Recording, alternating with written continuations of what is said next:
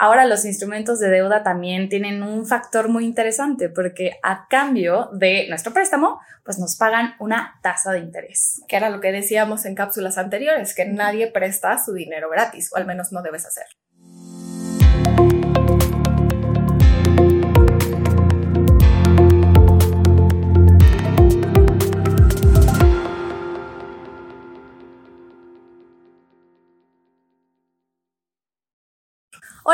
Y sean bienvenidos al primer capítulo de Big Financiero del 2023. Estamos súper contentos de estar con ustedes nuevamente. Y pues bueno, para los que todavía no nos conocen, yo soy Caro. Y yo soy Lili y estamos empezando el año con todo. Gracias a su gran respuesta hacia Bit Financiero, ahora hemos agregado ayuda visual a nuestros episodios.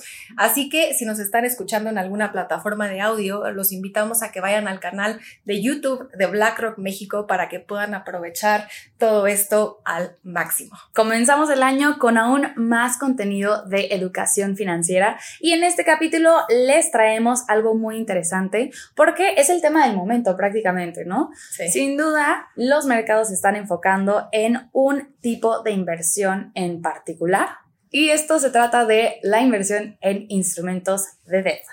Como recordamos, en nuestra captura pasada estamos diciendo que prácticamente podemos dividir las inversiones eh, en dos tipos, ¿no? La inversión en acciones y las inversiones en deuda. Y aquí, Caro, como lo mencionabas, ¿no? El término instrumentos de deuda. Y cuando escuchamos la palabra instrumentos, creo que lo que se nos viene a la mente puede ser instrumentos musicales. Hablemos de una guitarra, una flauta o una batería. Y así como estos instrumentos musicales nos ayudan a hacer música, cuando hablamos de instrumentos financieros o instrumentos de deuda, justo lo que nos ayudan estos instrumentos es para que podamos buscar un rendimiento, es decir, hacer crecer nuestro dinero. Así es, y esto no es nada nuevo. La verdad es de que tenemos evidencia arqueológica de que en el año 2400 antes de Cristo ya existían los instrumentos de deuda. Es una locura. Sí.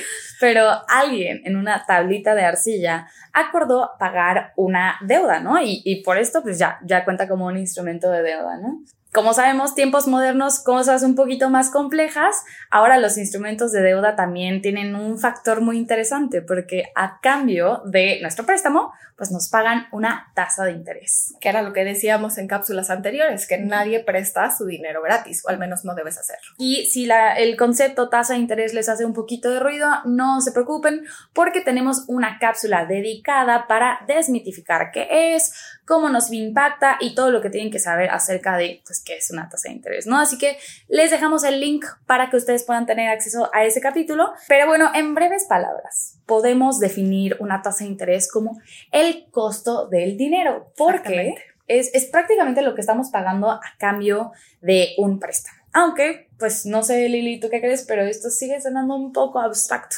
Un poquito. Y es por eso que, si te parece, Caro, lo que vamos a hacer es poner o aterrizar, iba a decir poner ejemplos o aterrizar, cómo nos pagan esa tasa de interés a cambio de un préstamo. Pero para hacer esto de una forma sencilla, pues vamos a dividir estos instrumentos de deuda por su plazo y vamos a tener los de corto plazo, los de mediano plazo y los de largo plazo. Vamos a empezar desde el principio, que serían los instrumentos de deuda de corto plazo. Y en el corto plazo hablamos de instrumentos de deuda de máximo un año. ¿Qué es lo que pasa? En ellos invertimos cierto monto inicialmente.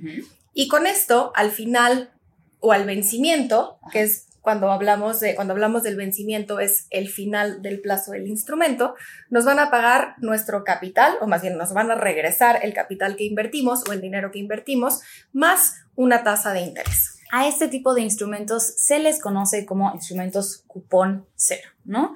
Por ejemplo, eh, si nosotros invirtiéramos unos 10 pesitos con una tasa de interés del 5%, cuando lleguemos al plazo de vencimiento, podríamos esperar nuestros 10 pesos más unos 50 centavos, ¿no? Y justo esta ganancia que tenemos por la tasa de interés son esos 50 centavos.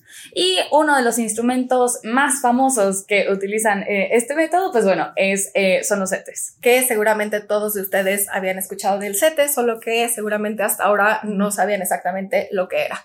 Y con esto, pues vamos con el resto de los instrumentos, que daban los de mediano plazo y los de largo plazo. Cuando hablamos de los de mediano plazo, estamos hablando de instrumentos de 1 a 3 años y cuando hablamos de largo plazo, pues arriba de 3 años. Y es aquí cuando la cosa se pone un poco más complicada porque existen estos instrumentos de deuda de 20, 30 o hasta 100 años. Entonces, ¿creen que nos vamos a esperar 100 años, o digo 20 o 30 ya es muchísimo, para recibir nuestro dinero que prestamos de regreso?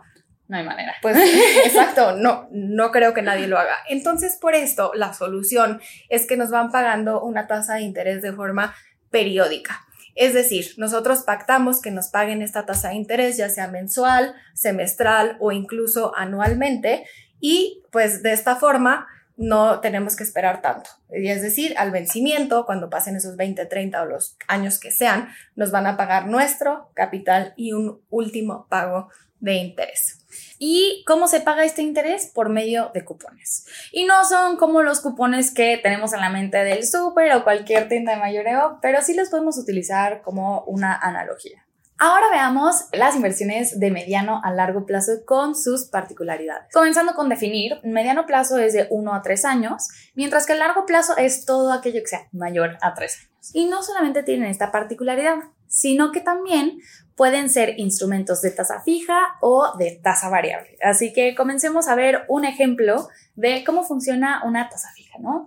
Imaginemos que invertimos un monto inicial, ¿no?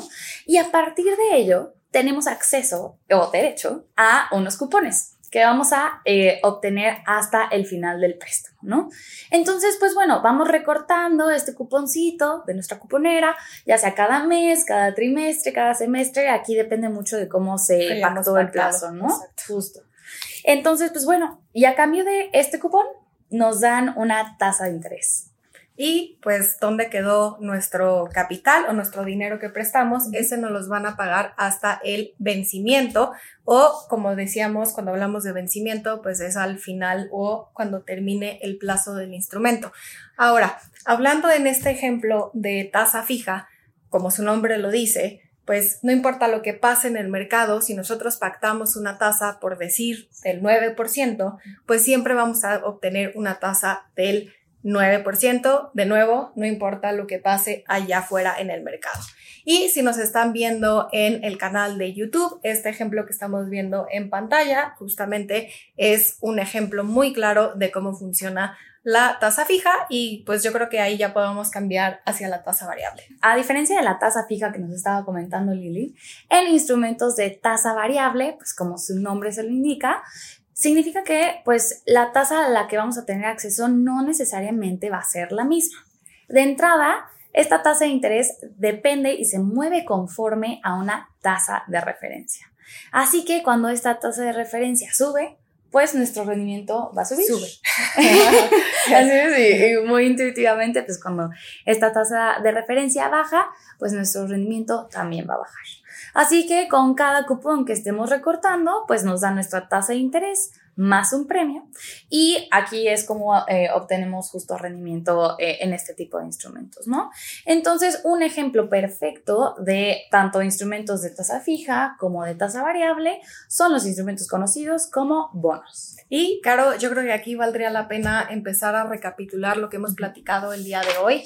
Empezamos a definir qué son los instrumentos de deuda y vimos que los podíamos catalogar por su plazo, que teníamos de corto, de mediano y de largo plazo y que podrían ser emitidas por gobiernos, por empresas o también por bancos. Y además de eso hablábamos de que los instrumentos de deuda de mediano y largo plazo también se, se pueden diferenciar por si son de tasa fija, es decir, nos pagan una tasa fija, que como lo habíamos comentado, pues no varía, es fija, como su nombre lo dice, o si son de tasa variable, que es decir, como mencionabas, que la tasa que nos pagan con cada cupón va a variar conforme a esa tasa de referencia. Así es, y algo súper importante a considerar en los instrumentos de deuda es que en México utilizamos la tasa anualizada. Es decir, que nos tenemos que esperar un año para poder obtener acceso a esa tasa, ¿no? Y bueno, con eso estamos a punto de llegar al final de nuestra masterclass en deuda. Y bueno, sabemos que algunos de estos conceptos pueden ser nuevos, pero la verdad estamos muy contentas, Lili y yo, de poder poner esto pues sobre la mesa, sobre la discusión, porque mientras más empapados estemos del tema, pues mejores decisiones vamos a poder tomar con nuestras finanzas. Y pues aún así, si ustedes están buscando dónde invertir, que no se tengan que estar preocupando que si invertir en un cupón cero o instrumentos de deuda de corto plazo, de mediano o de largo, que si la tasa fija o que si la tasa variable, pues realmente en nuestra siguiente cápsula les vamos a hablar de una forma en que lo pueden hacer, es decir, que esto sea manejado por expertos y que ustedes puedan crecer eh, su dinero, que este, este instrumento o esta forma de inversión a la que me estoy refiriendo, pues son los famosos fondos de inversión. Así que no se lo pierdan. Nos vemos en la próxima cápsula de Bit Financiero para la segunda parte de esta masterclass. Y bueno, muchísimas gracias. Gracias.